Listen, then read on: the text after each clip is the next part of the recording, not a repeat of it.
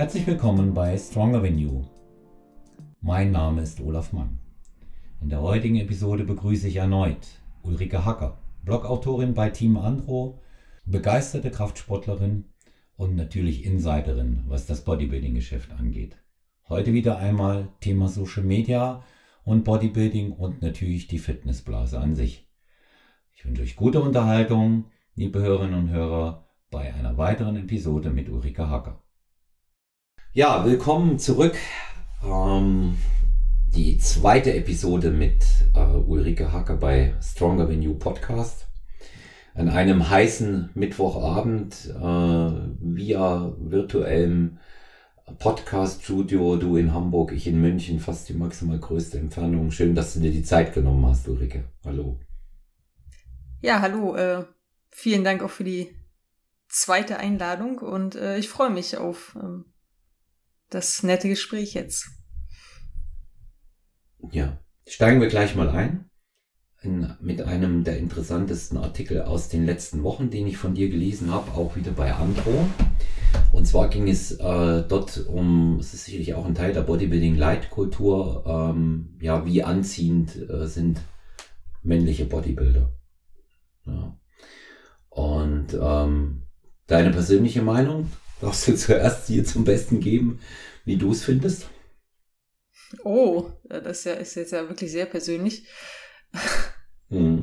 Ja, also ich habe natürlich äh, da schon, schon eine kleine Vorliebe für, die wahrscheinlich auch, ähm, also ich glaube, meine Schmerzgrenze in Anführungsstrichen liegt auch wahrscheinlich höher als bei der durchschnittlichen Frau.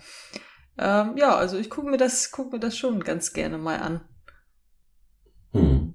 Ja, da, ähm, viele, ich, das ist jetzt so eine Rückmeldung, die ich auch immer wieder von Frauen bekomme, die zwar auch sagen, sie brauchen das jetzt nicht unbedingt, aber äh, schön anzuschauen, ist es schon auch für sie. Und ähm, wenn, wenn dann, wenn dann tatsächlich so äh, die Erfahrung dann da ist, vielleicht auch mal einen trainierten Partner ähm, dann zu haben, ähm, dann ist das schon wieder auch eine ganz andere, eine ganz andere Position, äh, die sie äh, da auch dann einnehmen. Aber gibt es eigentlich so den typischen männlichen Bodybuilder? Wie, wie, wie würde denn der Prototyp eigentlich aussehen? Wie sieht er aus tatsächlich? Oh. Du wolltest jetzt keinen Namen hören, ne? Nein, nein, nein, nein, keine, keine Namen, sondern einfach vielleicht auch eine, eine Umschreibung von dir. Nein, nein, keine Namen. Ja. Also was mir jetzt äh, also spontan also gibt, einfällt, gibt, ist gibt es v den Prototypen? Ja.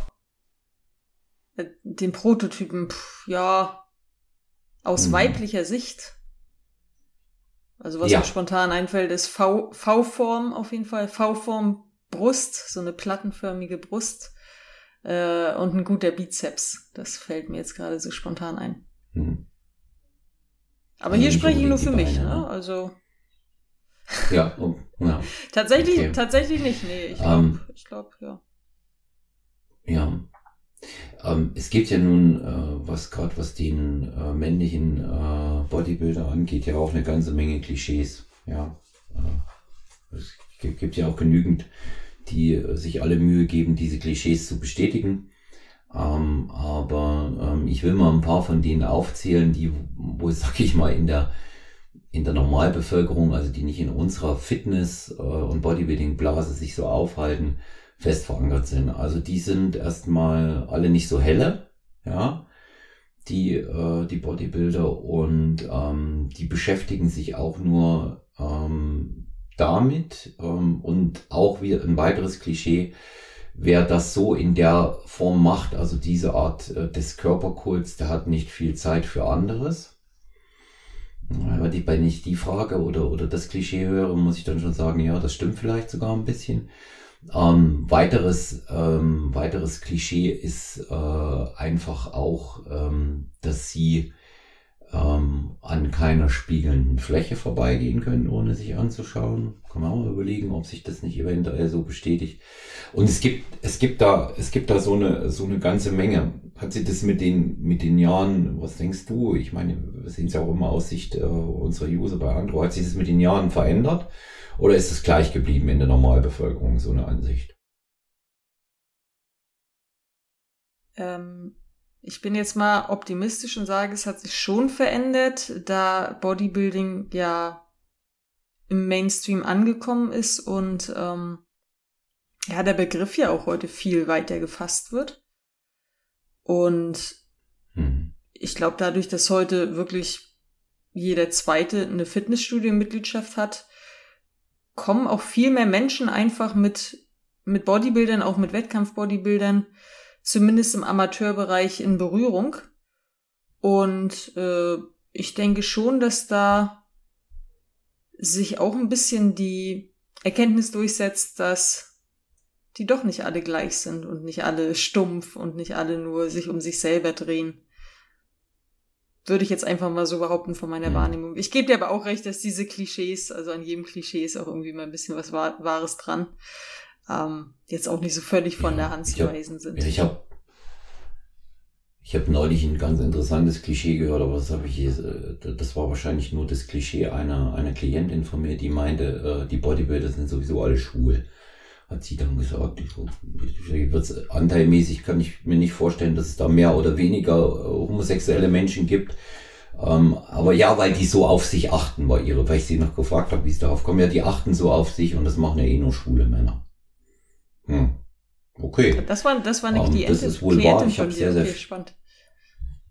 Ja, ja, und ich habe äh, sowieso auch äh, eine ganze Reihe schwule Klienten und ähm, das ist richtig, die achten sehr auf sich, aber ich kann ja jetzt so auch nicht den signifikanten Unterschied feststellen zu anderen. Ja, und da gebe ich dir eben auch einfach recht, dass ich so im Zuge dieser Fitnessbewegung, wie wir sie auch in unserer ersten Folge mal beschrieben haben, ähm, ist es ja nicht mehr nur äh, dieses Tumbe Aufbauen von äh, Muskelmassen. Allein im Wettkampf Bodybuilding gibt es so viele unterschiedliche Klassen mittlerweile auch bei den Männern, die sicherlich auch eher normal und Mainstream tauglich sind. Ja, was ich überlege, die Einführung der Men's Physik, also die Herren, die da mit den Shorts antreten.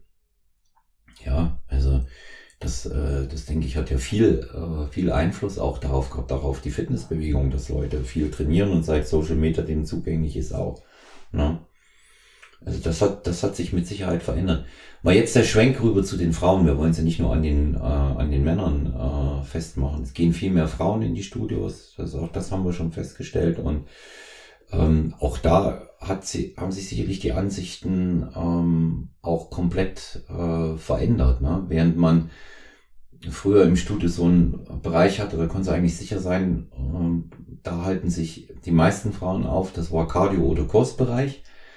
Und im, im Handelbereich waren vielleicht mal ein bis zwei Frauen. Hat sich das ja heute äh, anders ähm, auch vollkommen entwickelt. Siehst du ein Bedürfnis äh, darin, dass Männer und, und Frauen da gleichziehen, dass die Frauen bei den Männern auch nachziehen wollen? Oder ist das eher auch so auf diese, auf diese neuen Körperideale zurückzuführen? Ähm, gleichziehen mit, mit was? Ja, ja dass, also, dass sie sagen, ich will auch so trainieren wie ein Mann. Ich will dasselbe auch so haben. Ja, auch äh, Training, meine, bieten sich ja die Wettkämpfe dann auch an für die Frauen in ihren Klassen. Hm, ich glaube, ich bin mir nicht sicher, ob wir das Thema das letzte Mal auch schon angeschnitten haben. Ich glaube, Frauen orientieren sich eher an Frauen, die in den sozialen Medien ihr Training zeigen. Darunter auch, äh, auch aktive Wettkämpferinnen oder ehemalige Wettkämpferinnen, wie eben Sophia Thiel, um nochmal ein Callback zu machen. Äh, ich denke, also ich glaube ich glaube nicht, diese Mädels, die da jetzt kommen und Hip Thruster machen und, äh, und, und Squats und so, ich glaube nicht, dass sie sich vorher äh, äh, Ronny Rockel angeguckt haben und gedacht haben, ich will auch solche Beine. Ich glaube, die haben sich dann eher eine, eine Influencerin desselben Geschlechts mhm. angeguckt. Ja. Ich denke eher, das sind die, das sind die Vorbilder, die die Frauen ja. jetzt in, in, die, in den Freihandelbereich bringen. Ja, taugen ja auch. Aber nur meine, nur meine ja, Vermutung. Tau, ne? Taugen, taugen ja auch mehr, weil sie es ja dann meist auch noch vormachen. Ja. Genau. Die machen es dann äh, meist auch noch vor. Also ich, ich persönlich glaube sowieso nicht mehr dran, dass es weder bei Männern noch bei Frauen so den Prototypen gibt. Es gibt natürlich äh, Leute, und das ist dann im Wettkampfbereich, das wissen wir alle beide, äh, dann schon ziemlich extrem. Äh, da, da ist das nicht mehr einfach nur ein Lifestyle, der Körperkult, da ist es der Beruf. Ja? Ne?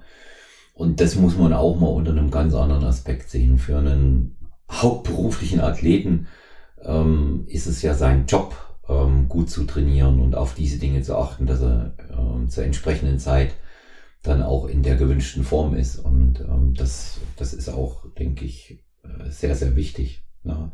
Dem Zusammenhang, wie siehst du es? Wie gut in Form sollte ein Trainer sein, der als Trainer arbeitet, im Fitnessstudio oder als Personal Trainer? Muss der in Form sein?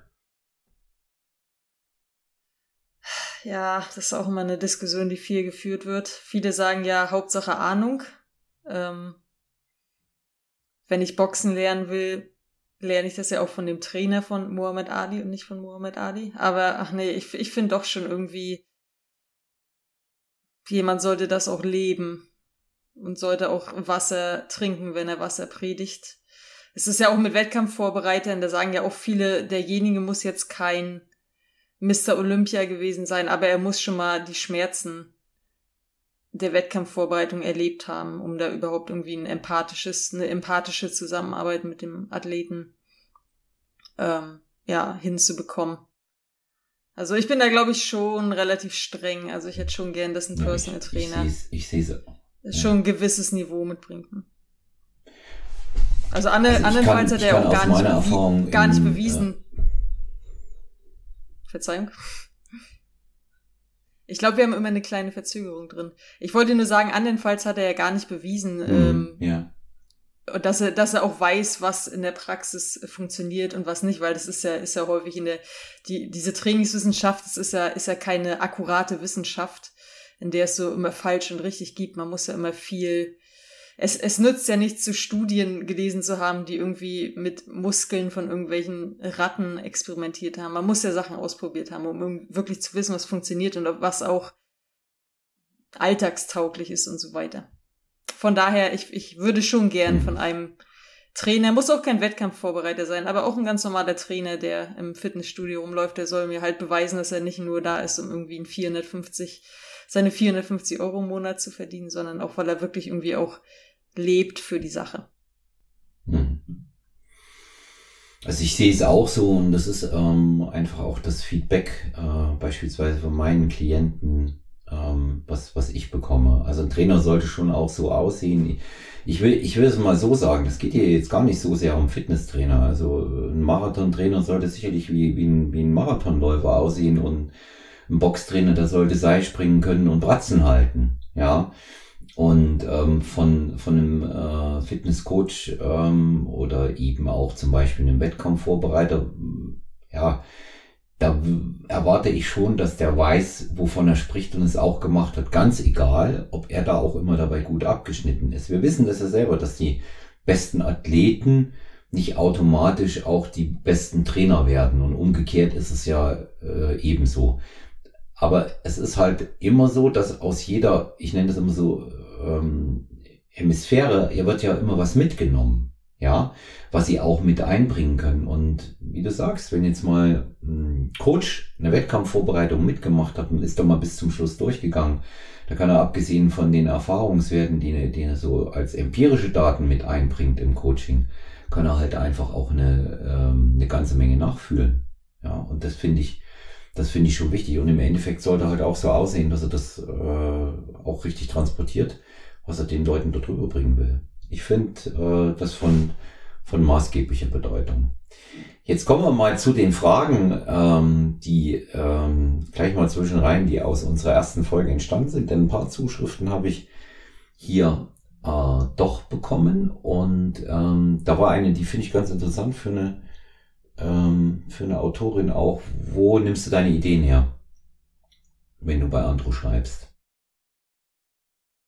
Also in den letzten Monaten habe ich tatsächlich äh, viel von, von äh, Frank-Holger Acker, von dem äh, Chefredakteur, ähm, einfach zugetragen bekommen. Ich denke mal, der macht da so ein paar Google-Keyword-Recherchen, ähm, also was viel gegoogelt mhm. wird. Ähm, genau, darauf basierend schreibe ich viel. Ansonsten ähm, ja, ich mache das ja seit zwölf Jahren. Und es ist wirklich erstaunlich, äh, dass einem die Ideen nicht ausgehen. Es sind immer viele Sachen, also Fragen, die, äh, die ich mir auch selber stelle zum Teil und dann gleich zwei Fliegen mit einer Klappe schlage. Beispielsweise irgendwie, dass ich gemerkt habe, oh, Zucker macht ja irgendwie süchtig so nach meinem subjektiven Empfinden. Ist das dann auch wirklich irgendwie belegbar? Und dann lese ich mir da halt Studien durch und mache daraus einen Artikel. Sowas eben. Oder ich frage auch mal Leute in meiner Umgebung, die vielleicht Anfänger sind, äh, welche Fragen die sich denn so stellen. Ähm, ja, ansonsten, es kommen ja auch immer wieder neue Dinge, es kommen immer wieder neue Entwicklungen. Man sieht auf Instagram mal wieder eine neue Studie, liest sich da mal rein. Es sind so ganz, ganz viele Sachen, die einem immer so zufallen, wenn man mit offenen Augen so durch die, durch die Welt geht und sich für das Thema mhm. interessiert. Also verschiedene Quellen. Mhm. Also ich denke jetzt mal an einen deiner letzten Artikel, den ich auch sehr äh, schön fand, äh, über ja, unser, äh, unseren Bodybuilding-Stehaufmann, den Roman Fritz, der Mann aus dem Bunker, mochte ich sehr, sehr gern. Ähm, was du da, was du da über ihn geschrieben hast, ist es auch so etwas, was an dich herangetragen wird oder beschließt du das dann so untereinander, womit es auch sagt, es ist einfach wert, dass man über den Athleten nochmal schreibt, weil die stehen ja schon auch immer noch im Mittelpunkt bei Team Andro, ne? Ja, diese Athletenprofile, die werden äh, tatsächlich zu 90 Prozent an mich heran äh, herangebracht. Ja. Ich selber bin nicht so, ich bin ja eher so im CrossFit-Functional unterwegs. Ich bin gar nicht so in der Bodybuilding-Szene, dass ich jetzt wüsste, wer da jetzt gerade der ganz große Player ist. Äh, von daher wird es dann ja auch von Frankie vorgeschlagen. Ja, aber auch, ich meine, dafür, dass du äh, da nicht so drin bist in der Szene, kennst du dich halt einfach gut aus. Ja, ja ja, ich habe meine Vergangenheit und ja. irgendwie, irgendwie bleibt man dann ja irgendwie immer, man, also, man kommt ja gar nicht dran vorbei, wenn man auf hier auf Andro und auf Insta ja. unterwegs ist. Ähm, da schließt sich auch gerade ähm, wieder die nächste Frage an mit den Athleten, die ich eigentlich auch ganz interessant ähm, finde, weil das ist ja auch ein persönlicher Eindruck. Ähm, also zum einen hast du viele Athleten persönlich kennengelernt, die ähm, also auch bei äh, Team Andro sind und äh, dort im Profil geführt werden ähm, oder auch gesponsert sind oder waren. Kennst du viele von denen persönlich? Frage eins und Frage zwei: Welche von diesen äh, Sportlerpersönlichkeiten, Mann oder Frau, übergreifend kann das sein, hat dich persönlich beeindruckt? Ich fasse das mal zusammen, das sind mehrere Fragen gewesen. Ähm, die drehen sich aber ums selbe Thema. Also da vielen Dank an Susanne, Sandra und Tobias, die das geschickt haben. Habe ich mal zusammengefasst. Ja, von mir auch äh, vielen Dank und liebe Grüße. Äh, nee, tatsächlich gar nicht. Also ähm, ich kenne den, hatte ich ja letztes Mal angesprochen, den Tim Budesheim äh, ja. aufgrund unseres gemeinsamen Projektes. Ja. Den kenne ich äh, tatsächlich sehr gut. Ähm, ich habe mit Steve Bentin tatsächlich vor auch locker zehn Jahren mal ein, ein äh, Team Andro Video damals gedreht. Äh, das findet man auch noch gut, wenn man meinen Namen googelt. Ähm, ja, wir sind jetzt nicht beste Freunde, aber den kenne ich auf jeden Fall. Nee, aber sonst jetzt, ich war, äh, wie gesagt, auf diesem großen Event von Tim in Fulda, äh, auf dem Champions Talk. Da habe ich dann noch ein paar noch mal so kurz getroffen, aber nee, ich bin da jetzt äh, nicht so tief in der Szene drin. Äh, von daher die Frage nach der beeindruckendsten Persönlichkeit. Ja, schmilzt dann natürlich runter auf, auf Tim. Aber Tim fände ich auch, ich glaube, wenn ich alle kennenlernen würde, würde ich immer noch Tim wahrscheinlich am beeindruckendsten empfinden, weil er einfach so viel gehandelt bekommt neben dem Bodybuilding. Ja, das hat mich eigentlich schon immer, schon immer wirklich ähm, fasziniert. Ja, man, man merkt eben, wer drumherum auch sich was aufbaut und sein Leben im Griff hat. Ne? Denn die, genau. die, die Zeit als Bodybuilding-Profi, klar, auch wenn du besonders erfolgreich bist, aber die ist ja äh, temporär überschaubar. Ne? Und ähm, ja, und äh, da ist es, denke ich, äh, wichtig, auch beruflich oder, oder geschäftlich gut aufgestellt zu sein und sich da schon vorher Gedanken zu machen. Und inwieweit jetzt ähm, eine, eine neue Supplementmarke nochmal Sinn macht, ist ja auch die Frage. Ne? Und, ja. ja. Und ich, ich denke, dass ähm, da gerade Tim auch sehr gut aufgestellt ist, sehr gut organisiert ist für sein weiteres Leben. Ja. Der ist, der ist, so meine ich, auch nicht von dem Berufssportlerleben abhängig und das ist schon mal ein sehr wichtiger Faktor. Ne? Wer die Biografie von Arnold Schwarzenegger gelesen hat, der weiß, dass äh, der auch schon sehr früh nicht mehr abhängig war von seinem Profi-Status, nämlich als er in die USA gegangen ist, hatte er schon sehr viel mehr Geld verdient, als er mit Immobilien gehandelt hat. Ja. Also ähm, das, das denke ich, das ist ja auch äh, ähm, eine, eine Besonderheit, die, die dann die Leute auszeichnet. Naja, wir werden sehen, vielleicht können wir Tim Budesheim ja ganz bald auch mal hier bei ähm, Stronger Than You Podcast begrüßen und dann können sich unsere Hörerinnen und Hörer auch selber ähm, davon überzeugen. Ja. Ja, wir bleiben da das, dran. Das, das auf jeden Fall. Vielen, vielen, vielen Dank. Ähm, jetzt hatte ich, äh, hatte dann auch nochmal in der, in der Community ähm, selber nochmal Fragen gestellt, auch zu Themen, ähm, die, ähm, die Hörerinnen und Hörer interessieren, die auch unmittelbar mit deiner äh, ja, journalistischen äh, Tätigkeit äh, zu tun haben, möchte ich mal sagen, die du da für Team Andro machst. Ähm, und da ist ein Artikel häufig wieder genannt worden. Ähm, da soll, da soll und möchte ich dich auch befragen, weil ich ihn auch gut fand, weil der schon äh, nach meiner Auffassung auch philosophische Ansätze hat. Das ist, dein Umfeld wird deine Realität. Du scheiterst an deinem Umfeld. Das ist ähm, für mich persönlich so einer der besten Artikel, den du äh, geschrieben hast. Jetzt bei, völlig mehr unabhängig vom, äh, vom Thema ähm, finde ich ihn, Vielen ja, Dank.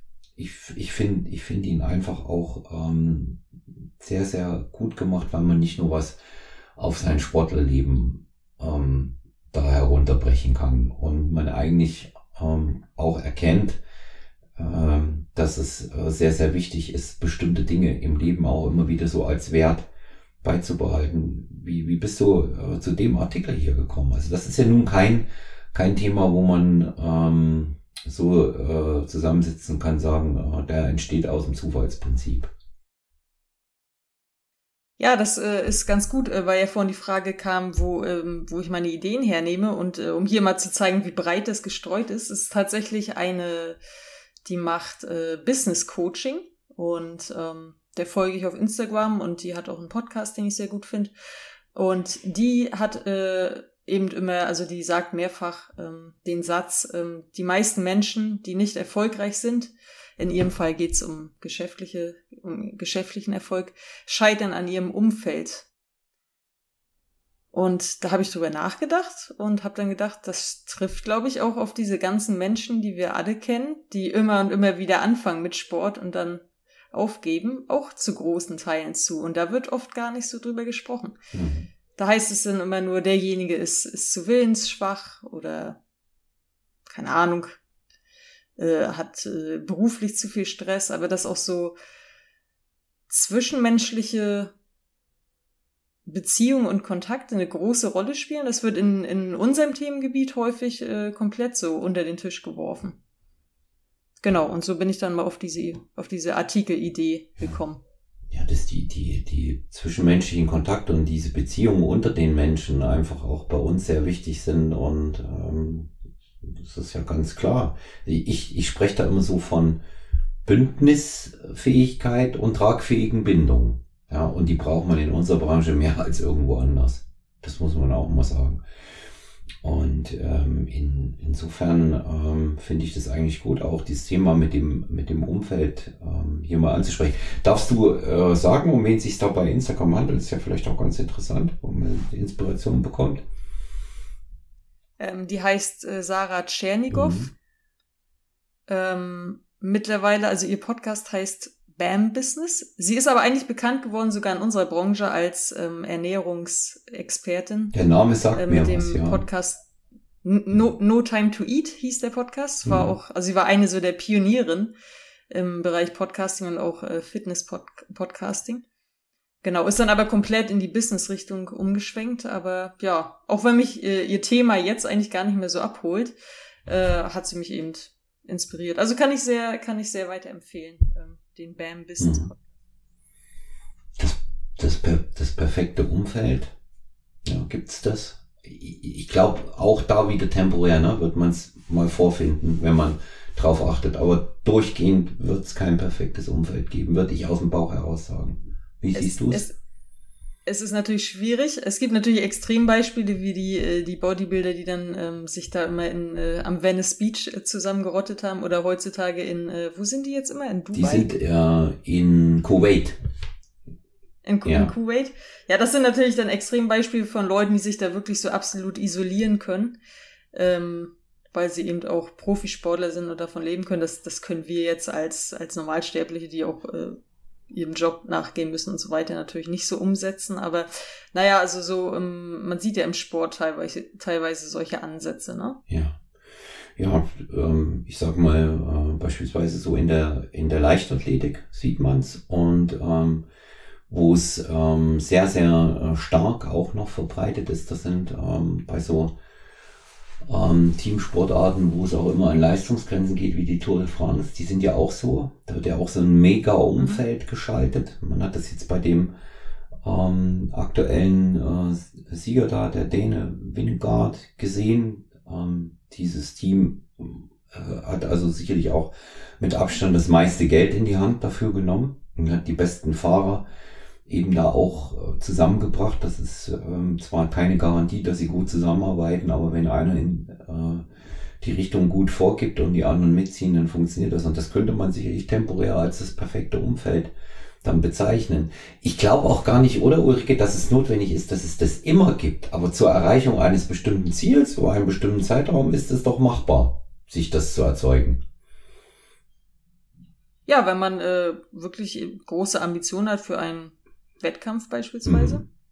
Ähm, ja, kann man ja vielleicht mal gucken, ob man das mal für ein paar Wochen oder Monate irgendwie bewerkstelligen kann. Ja. Ähm, eine, eine weitere Frage, die ähm, auch noch gekommen ist, ähm, die war, wie schätzt du, ähm, ah, das ist ja wirklich eine sehr, ja, es ist wirklich schätzen, ja. Wie schätzt du das, weil das lässt sich bestimmt schwer sagen. Wie schätzt du das denn ein als so, also Kenner der Branche gebe ich nur wieder, als Kennerin der Branche steht hier. Ne? Ähm, und es haben ähnlich zwei gefragt, wie schätzt du das denn ein, äh, wie viele äh, Leute von den Profisportlern wirklich von diesen Einkünften da leben können? Auch von ihren Werbeeinnahmen da in dem Zusammenhang. Was schätzt du in unserer Branche? In unserer Branche, wie viel, welch, also muss man jetzt nicht unbedingt mit Namen nennen, das äh, ist ja auch nicht so wichtig, aber Gibt es viele, die das wirklich können?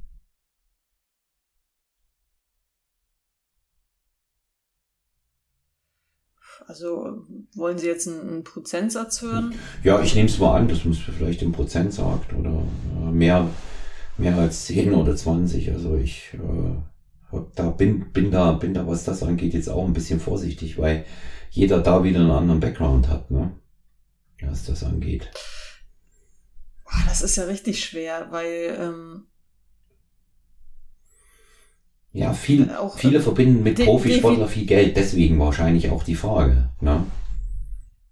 Ja, also Preisgelder kann man ganz vergessen. Ähm, Sponsoring, ja, ich denke mal, die Athleten, die bei den bei den großen Marken sind, ESN, äh, MyProtein und so weiter, Sponsoring ist ja auch zu viel gesagt. Die haben ja mittlerweile alle äh, nur noch Rabattcodes. Ich weiß aber auch aus erster Hand, wenn man wirklich eine große Reichweite hat, ich sag mal so im, im höheren fünf- oder gar sechsstelligen Bereich auf Instagram, dann kann man von diesen Rabattcodes schon gut leben.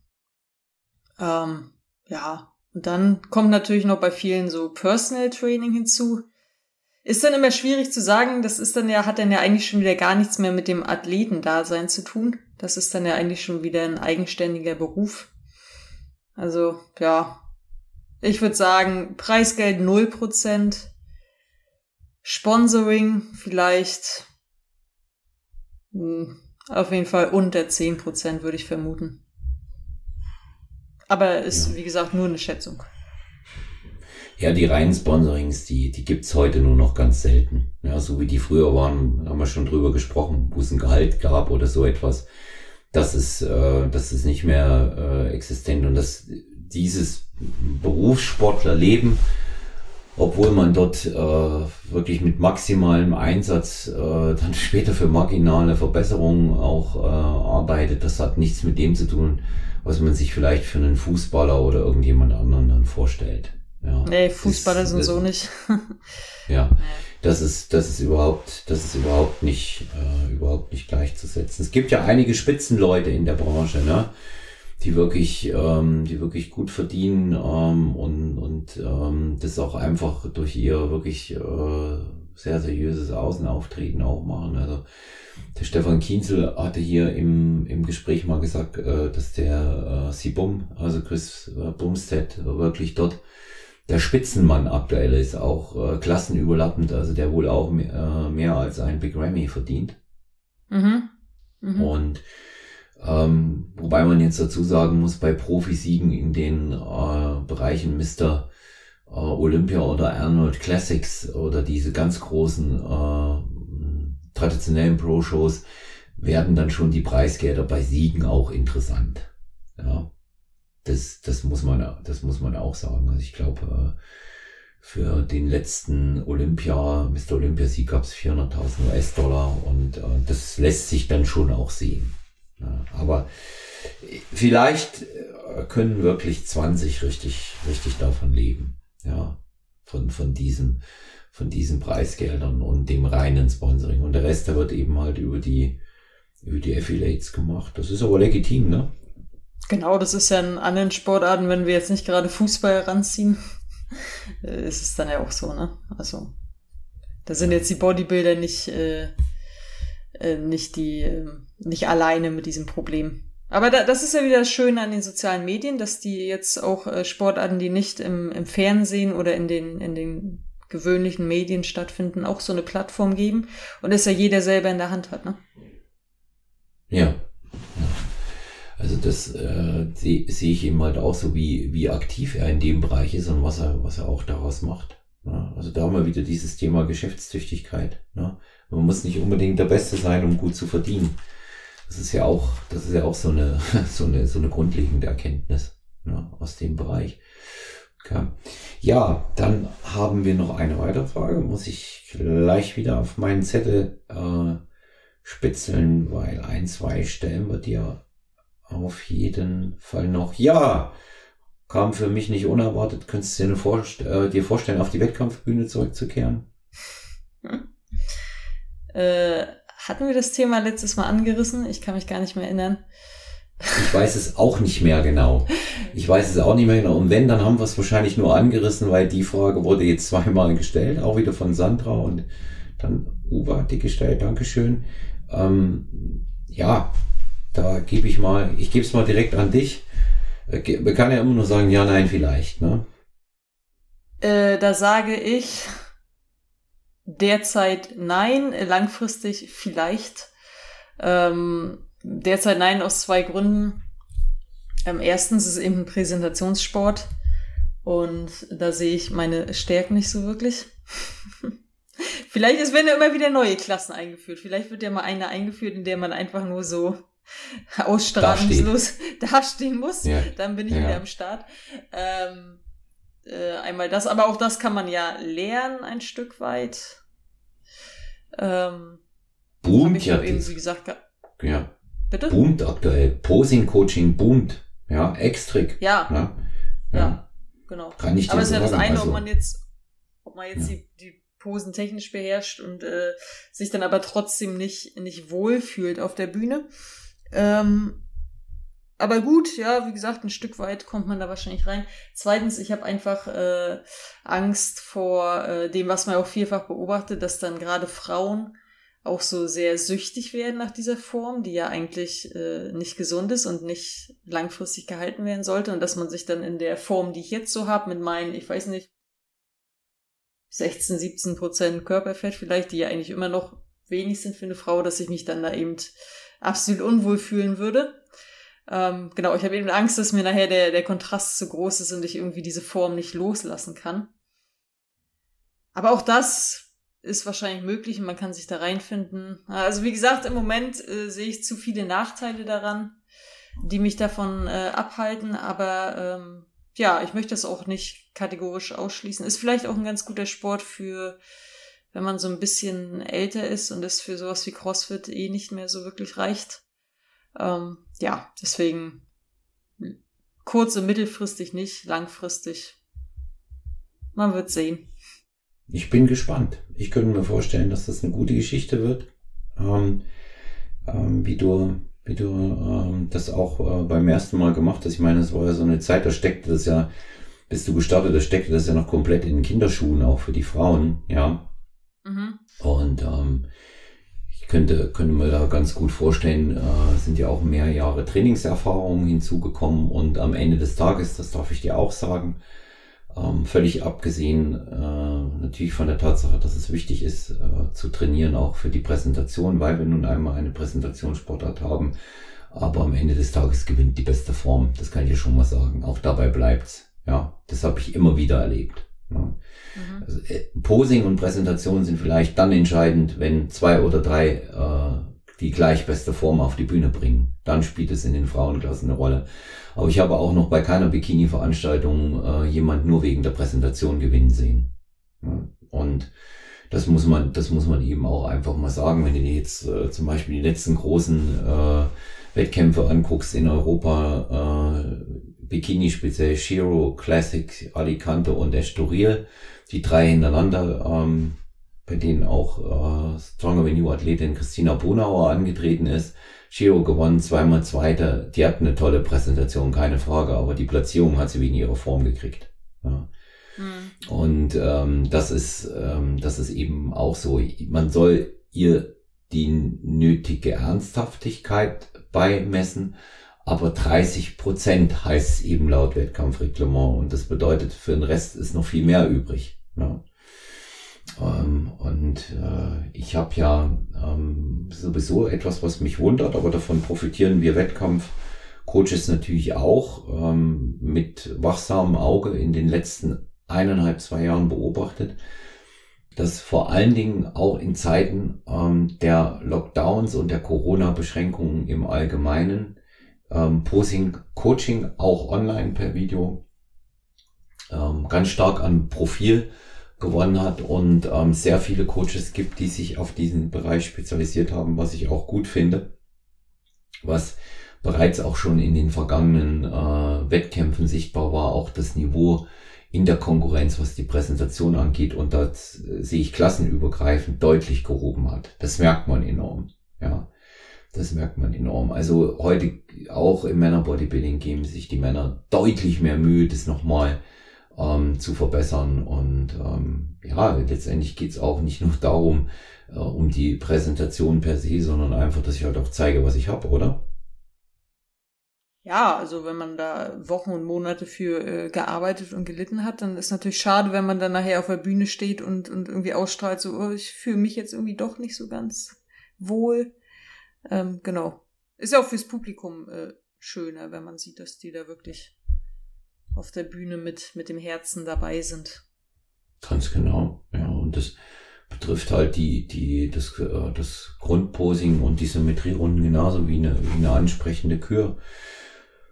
Um, auch wenn die Kür dann jetzt vielleicht mal nicht ganz so Mainstream ist und nicht nochmal der achte selbe Titel ähm, gespielt wird an einem Abend, wie ich das jetzt zuletzt zur WM erlebt habe. Ja gibt auch bestimmte Sachen, die so ihren eigenen Charme haben und man kann schon mal nach Kung Fu Fighting posen. Einmal geht das schon. Ne? Ja, man kann es auch noch, wie. Äh, nochmal. Man kann es auch komplett ohne Vorbereitung machen, so wie du. Ja, lieber nicht, lieber nicht. Na, das, haben wir, das haben wir, haben wir schon mal festgestellt, dass es besser so nicht ist. Und ähm, sollte ich nochmal antreten, bin ich mir sicher, dass man mir das nicht nochmal durchgehen lässt. Und ähm, aus dem aus dem Grund ähm, das ist, äh, das ist ein ganz wichtiger Punkt, das auch entsprechend vorzubereiten. Also da, da gehört schon dann auch eine Portion Sorglosigkeit dann dazu, das zu machen. Und die hat man leider nicht jedes Mal. Ne? Mhm. Die, die, hat man nicht, die hat man leider nicht jedes Mal. Aber das war auch für mich so ein Tag wie im totalen Tunnel. Weiß nicht, ob du es von deinem Wettkampf kennst, aber da war von, bei mir von morgens an war ich da im, im Tunnel. Ich habe die Hälfte von dem Ganzen da nur im Unterbewusstsein mitgekriegt. So konzentriert war ich auf das Ganze. Mhm. Ja. Ja. Ich hätte nicht mal gemerkt, wenn du mir mein Handy weggenommen hättest an dem Tag. Ja. Das will schon, das will tatsächlich schon was heißen. Das, das will was heißen im Jahr 2022. Das heißt, ob man dir eine, eine Niere rausgerissen hätte. Ja, ja. Ja. Das bringen wir uns mal ein. Ja, das, das bringen wir, das bringen wir uns mal ein. Ja, und ähm, da ähm, haben auch tatsächlich nochmal ähm, Hörer gefragt, wie ähm, du selber ähm, das jetzt aktuell auch einschätzen würdest, ähm, weil wir hatten die Frage ja schon mal, wie sich's entwickelt hat, aber wo die Entwicklung noch hingeht, was jetzt so die, äh, die Fitnessbranche, also sehr breit gefächert die Frage, deswegen werden wir es mal ein bisschen einschränken. Fitnessbranche, ich sag mal, wie weit wird es im Wettkampfsport gehen? Er ist ja nun absolut im Aufwind und äh, wird man da immer nur noch mehr Shows und noch mehr Leute sehen? Wie denkst du es oder ist es endlich? Ja, wird tatsächlich gefragt, ob da ein Ende in Sicht ist. Ja, irgendwann, irgendwann ist alles endlich. Ne? Es gibt immer nur so und so viele Menschen, die, ähm, die das machen wollen. Oh, das ist, ist wirklich äh, wirklich eine interessante Frage. Wie siehst du das? Ja. Vielleicht, vielleicht fängst du an, dann kann ich so lange schon mal. Ja, ja also ich, ich, ich finde auch, dass die Frage sehr interessant ist und gar nicht so leicht zu beantworten ist. Ich, ich denke aber, ähm, im Moment ist ein Ende der Entwicklung nicht absehbar. Sowohl im Wettkampfsport nicht als auch nicht in der Branche per se. Weil trotz dieses sehr einschneidenden dieser zwei einschneidenden Lockdowns mit der Schließung der Studios hat die Branche wieder enorm an Fahrt aufgenommen. Sie hat sich sehr profiliert, also sagen wir es mal so, das Profil nochmal geschärft in vielen Bereichen. Bestimmte Dinge ähm, unterliegen jetzt so äh, besonderen Qualitätsmerkmalen, was du auch im Coaching merkst. Da wird mehr Wert drauf gelegt. Ich glaube, das dauert noch eine Weile, ehe da was zu Ende ist. Ich denke, das geht immer noch eine ganze Idee weiter, weil wir, ähm, das merkst du selber auch im Rahmen deiner Recherchetätigkeit, nicht was Training angeht, aber gerade so der, der Bereich äh, Ernährungssupplementierung, ähm, der entwickelt sich immer weiter. Da gibt es immer, immer etwas Neues. Also ich denke, das geht nicht so schnell, ja. Ja, ja bin ich, bin ich bei dir. Ich sehe da jetzt äh, also wenn, wenn die Sache äh, wirklich diese, diese zwei Co Corona-Jahre überlebt hat, dann äh, hat sie schon einiges an Resilienz bewiesen. Ähm, genau, ist natürlich auch eine Frage, wie sich die ganze Branche oder der ganze Sport entwickelt. Mhm. Weil wir hatten ja letztes Mal auch gesagt, einfach dadurch, dass immer mehr Leute äh, einfach ins Fitnessstudio gehen, finden einfach rein statistisch immer mehr Leute irgendwie dann auch in, in, den, in den Wettkampfsport. Also wird jetzt spannend zu sehen, wie sich die, die Zahl der Fitnessstudio-Mitglieder auch ähm, entwickeln wird. Mhm. Bis jetzt gab es ja, ja, immer nur einen Trend nach oben. Ne? 2020 ging es ja erstmal nach 20 Jahren oder so wieder nach unten. Aber mal gucken, was jetzt die, äh, die nächsten Jahre so bringen. Vielleicht kommt ja auch eine komplett neue Sportart. äh, so wie CrossFit so irgendwie um die Ecke. Mal schauen. Es, es ist wirklich eine interessante Frage, aber sehr schwierig zu beantworten. Ne? Mhm. Wir, haben ja, wir haben ja an Corona gesehen, wie alles so von einem auf den anderen Tag äh, gefühlt kippen kann. Also ja, die, ähm, mal schauen. Die, die, die, Dinge, ja, die Dinge ändern sich da äh, schon auch immer wieder, aber äh, die Branche ist flexibel. Es werden, mhm. ähm, wie, wie hat der Frankie mal gesagt, es wird immer wieder eine alte Sau neu durchs Dorf getrieben. Und ähm, da war er auch gar nicht so unrecht. Ich meine, da wird dann Powerlifting wiederbelebt, obwohl es das immer gab. Das war ja nicht mhm. tot, ja, aber dann mhm. hat man wieder den Bereich, nimmt mehr Powerlifting-Elemente mit rein. Plötzlich ist ähm, schweres Heben, äh, Drücken, Beugen extrem äh, spannend.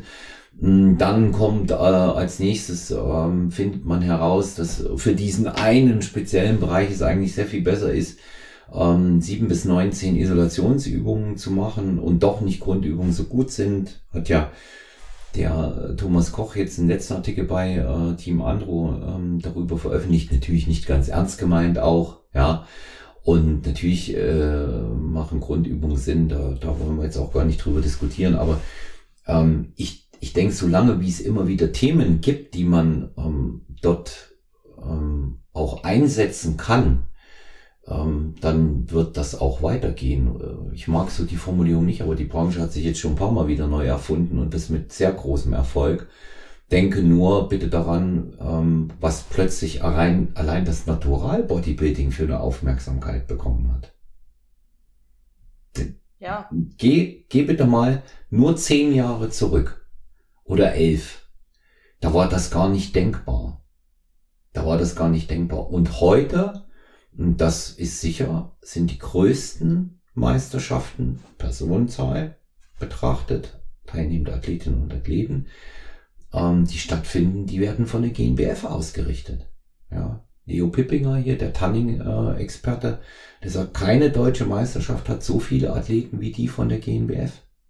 Der war jetzt hier in Italien zur PNBA, INBA und das früher war schwach, weil viele noch damit gerechnet haben, dass wegen Corona einiges abgesagt wird. Der sagt, von allen Weltmeisterschaften, wo er jetzt war, war das mit Abstand die größte mit den Athleten. Das ist zum Beispiel auch so, auch so ein Punkt, ähm, bei dem ich denke, ähm, schon mit äh, Frankie auch diskutiert, die Entwicklung von Natural Bodybuilding scheint auch kein Ende zu finden und immer bessere Athleten kommen da. Und ähm, ich denke, das wird auf jeden Fall noch eine Weile erfolgreich weitergehen. Und äh, solange sich Leute in Social Media auch in der Form gut platzieren und in Szene setzen können, das finde ich gut, ähm, denke ich, gibt's immer wieder neue Aushängeschilder. Ja, da geht es schon noch vorwärts. Ja ja, die Sportart spricht, spricht eben unser, unser Grundbedürfnis äh, nach, äh, nach Anerkennung und durch Anerkennung durch, ähm, durch gutes Aussehen an. Und das ist eben mhm. ein großer, großer Pluspunkt. Ne? Das irgendwie holt das am Ende des Tages ja doch alle Menschen ab. Und ähm, ja, darum strömen ja so viele Menschen in die Fitnessstudios. Das Gute ist eben auch, dass der Sport sehr, sehr flexibel ist. Das ist, glaube ich, ähm, der, der größte Pluspunkt, wenn wir uns angucken, ich habe gerade eine Zahl gesehen, wie viele Fitnessstudio-Mitglieder es in Deutschland gibt. Ich glaube, wir sind jetzt so bei 9, noch was Millionen. Mhm. Damit haben die Fitnessstudios sehr viel mehr Mitglieder als der Deutsche Fußballbund. Also König Fußball äh, war mal. Weil dieser Sport eben so passt in unsere Gesellschaft. Ne? Wir haben 24-Stunden-Studio, das bringe ich irgendwie mit meiner Arbeit, das bringe ich mit meiner Familie, mit meinen 10 Millionen Verpflichtungen unter einen Hut. Ähm, genau, deswegen glaube ich, ist äh, das Bodybuilding, das Training im Fitnessstudio insgesamt so unkaputtbar. Das ist ja auch wen, mit wenig Aufwand zu betreiben. Ja? Genau. Ja, du brauchst kein 2000 Euro äh, Rennrad, ähm, schönes Wetter und zwei Stunden Zeit. Du kannst da eigentlich eine ganze Menge erreichen. Und es ist modern, ja. Mhm. Und wenn ich mir heute angucke, ähm, jungen äh, Mädchen in den Studios, die, äh, die squatten halt lieber. Finde ich cool, ja. Ähm, heute ist Gesäßtraining äh, äh, angesagt, Gesäßmuskulatur. Herrgott, wenn die das wollen, schön. Ja, und wenn einer eben gerne Bizeps Curls macht, dann soll er das tun. Und ich finde immer die Leute dort wieder gut, die dann neuen Impuls reinbringen. Und in dem Zusammenhang, weil du das auch mit den Studios sagst, ich unterhalte mich immer auch über das Thema Personal Training ähm, mit dem Studioinhaber, ähm, wo ich eingemietet bin. Movement Fitness hier in München, Darauer Straße. 192, du bist herzlich eingeladen, hier zum Trainieren zu kommen, Ulrike, wenn du mal zu Besuch in München bist. Ja, für meine, für, für meine 100 Kilo äh, Kniebeuge, das hatten wir ja letztes Mal schon. Genau, schon genau. Und die machst du hier, die werden hier gefilmt und dann äh, machen wir ein ganz großes Tamtam -Tam draus. okay. Und no pressure. Äh, gar keinen Druck, überhaupt nicht, ja. ja. Äh, ohne, ohne Girlanden und Raketen. Okay. Und ähm, er sagt auch, er erkennt eine andere Qualität mittlerweile. Hm, die Mitglieder kommen zurück, sie kommen nicht so zahlreich, aber sie kommen zurück nach den Lockdowns. Auch nach einem Jahr hat sich das noch nicht vollständig erholt. Auch nicht jedes Studio hat es überlebt, leider, auch das müssen wir sehen. Aber er sagt, der Bedarf nach Personal Training ist deutlich größer geworden dabei von den Mitgliedern. Also es ist wieder ein Bereich in der Branche, der eine neue Einnahmequelle erschließt. Personal Trainer selber im Studio, die sich ähm, eingemietet haben, hat es immer gegeben, aber nie en masse. Personal Training, was die Studios gegeben haben, hat nie eine Rolle gespielt. Es waren eher die Kurse und so äh, kleinere Sachen wie äh, Studios, die noch EMS-Training oder irgendwas anderes mit dabei hatten. Ja, das hat noch so ein Zubrot gebracht. Aber er sagt ganz stark, merkt er aktuell, wie die Personal Trainings auch bei seinen Trainern gebucht werden. Ich sehe es bei seiner Frau, die gibt Personal Trainings, die ist ausgebucht, auch ständig. Und daran sieht man, dass ähm, der Bedarf an qualitativ hochwertige Beratung, Schrägstrich Training einfach auch da ist. Und somit ist ähm, eben auch erkennbar, was die Leute wollen, nämlich ähm, Qualität für Geld. Und das ist immer das Allerbeste. Ja. Und ähm, ja, das ist sicherlich ein Thema, über, über das man äh, vortrefflich da auch ähm, diskutieren kann. Ja, Finde ich gut, den, äh, den Punkt da äh, angesprochen zu haben. Ja. Ähm, Ulrike, last uh, but not least, was liegt bereits auf dem Schreibtisch? Was kommt als nächstes von dir oder wird es nicht verraten? Ich habe tatsächlich äh, gerade eine große Liste abgearbeitet und habe gestern den letzten geschrieben. Mhm. Ähm,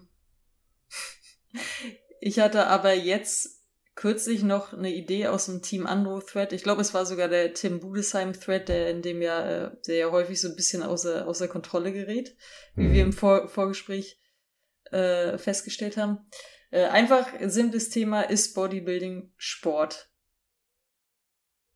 Ich wundere mich, mich nämlich immer, wie viele Leute äh, Bodybuilding so äh, ja so niedermachen und kleinreden, obwohl sie einen Account in einem Bodybuilding Forum haben und sich da auch immer die ganze Zeit im äh, Athletenbereich rumtreiben.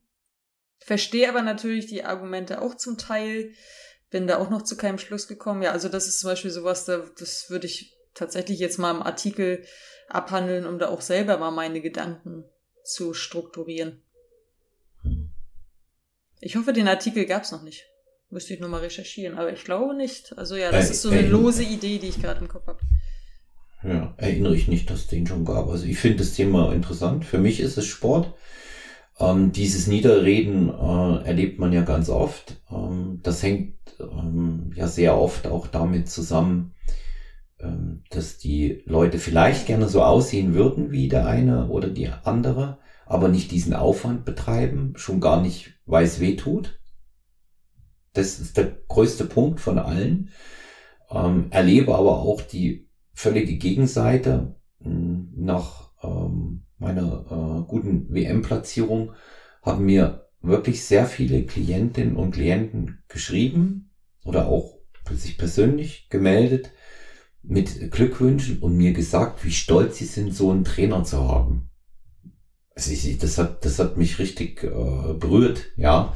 Mhm. Und ähm, natürlich war es ein Wettkampf, über den ich mich gefreut habe, aber das dann von den Klienten nochmal hören, dass sie stolz macht, dass sie da mit dem Trainer trainieren. Also da, ähm, da, daran erkennt man schon auch eine Wertschätzung für diesen Sport. Und das sind jetzt nicht genuin die Leistungstrainierenden, ja. Das sind die, die einmal in der Woche bei mir machen und wenn es gut läuft, machen sie noch ein zweites Mal alleine. Das sind keine leistungsorientierten Leute. Ich glaube, dass ähm, die Anerkennung für Leistung per se, Ulrike, schon auf jeden Fall da ist, wenn man auch jemanden, genau, wenn man jemanden persönlich erkennt. Und ähm, das wird schon auch als äh, Sport wahrgenommen, aber eben anders als das, was man sonst im Fernsehen sieht. Also ich finde, das ist auch wieder ein sehr spannendes Thema. Den, ähm, den Artikel, den freue ich mich schon lesen zu dürfen. Ja.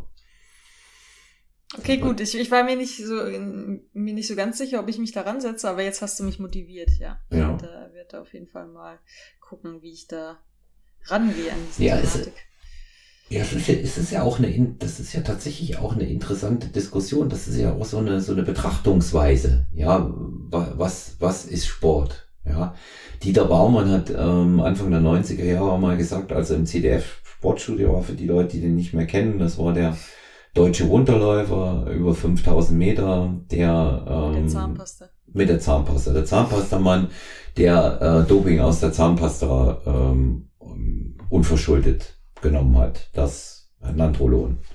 Unverschuldet kam das aus der Zahnpasta, das hat ihm jemand reingemacht. Das hat er der Welt weiß machen wollen. Lange Rede, kurzer Sinn. Ähm, und er war im Sportstudio zu Gast ähm, auf dem Zenit seines Erfolges und seiner Leistung. Und da war ein Einspieler, Sportstudio war damals Dreh- und Angelpunkt. Ähm, in den 90er Jahren gab es all das, was wir heute kennen, nicht. Ein Einspieler über Formel 1. Und ähm, da wurde er zur Formel 1 befragt und da hat äh, Dieter Baumann geantwortet, ähm, ich dachte, wir reden hier über Sport. Okay. Ja, ja, der, der, der, der, sieht, der sieht das nicht so. Und für manche ist Schach keiner. Aber Schach ist auch ein Sport, eine der ältesten Sportarten überhaupt. Und Oder Schießen. Ja, Schießen, ganz genau. Und ähm, das ähm, im, im Übrigen ist äh, UFC keine Erfindung der Neuzeit. Ja? Das hat es im Altertum gegeben. Eine der fünf olympischen Sportarten im Altertum war Pankration. Das ist mit UFC UFC absolut gleichzusetzen. Ja, Pankrationsathleten waren die Helden der Olympischen Spiele in der Antike. MMA meinst du? Ja. Genau. Ja, ja. Und ähm, MMA, also UFC, ja, wird ja damit heute gleichgesetzt und die, die, äh, die äh, Pankrationsathleten waren äh, hoch anerkannt. Ja, also das sind, das sind auch ähm, das, was heute sehr oft auch als modern und, und ähm, Erfindung verkauft wird, das ist es eigentlich auch gar nicht. Ja. Ja, also wie wir, wie wir sehen, gehen uns äh, die Gespräche nicht aus. Wir haben ja schon mal äh, vorhin im Vorgespräch gesagt, ähm, 200. Folge, ähm, dass wir die zusammen machen wollen und da werden wir uns noch ein paar Leute einladen dazu und da werden wir mal so richtig über die Branche herziehen, Ulrike. Das werden wir mal machen. Ja. Das klingt gut, ja. Ja. Wir werden, wir werden mal richtig Beef ähm, hier produzieren. Ja. Ich sag zu dir wieder Dankeschön. Es ist immer ein großes Vergnügen, ähm, mit ähm, dir zu plaudern, äh, vor allen Dingen auch einfach wegen deiner deiner doch sehr ausbalancierten äh, Sichtweise und dem Sachverständnis, den du über diese vielen Jahre aus Beschäftigung da mitnimmst und ja, sehr, sehr bescheiden rüberbringst. Also dass äh, du, du so viel weißt, was ich schon sehr bewundere. Ich sag vielen Dank, dass du da warst, Ulrike. Ich bedanke mich auch. Es äh, wirklich macht sehr viel Spaß ähm, und jederzeit wieder gern. Viele Grüße nach München. Beste Grüße zurück nach Hamburg. Wenn euch die Folge gefallen hat mit Ulrike Hacker, ihr nochmal Fragen habt, wovon ich ausgehe, sehr, sehr gerne über olafmann.sty für Stronger Venue oder auch über personal-trainer.gmx.eu und natürlich auch sehr gerne 0173 7739 230. Lasst WhatsApp-Nachricht da gerne auch gesprochen. Gebt Feedback, konstruktive Kritik ist immer erwünscht. Lasst auch sehr, sehr gerne ein Like und eine Bewertung bei Spotify oder Apple Podcast da. Und schaut bitte in die Kino oder einer jeden Episode. Hier findet ihr den exklusiven Zugang äh, zum Code der Venue Hörerinnen und Hörer für die HBN-Seite STY15. Dann könnt ihr mit 15% Nachlass einkaufen und ihr unterstützt unser Wettkampfteam. Bis dahin alles Gute, euer Olaf, bleibt gesund.